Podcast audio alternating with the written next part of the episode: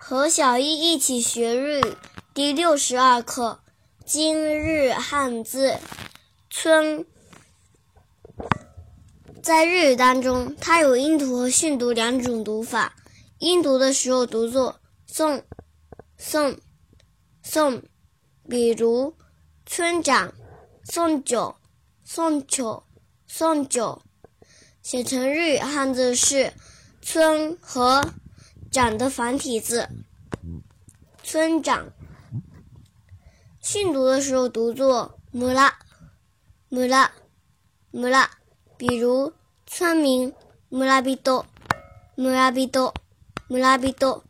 写成日语汉字是“村长”的“村”加一个人，村人。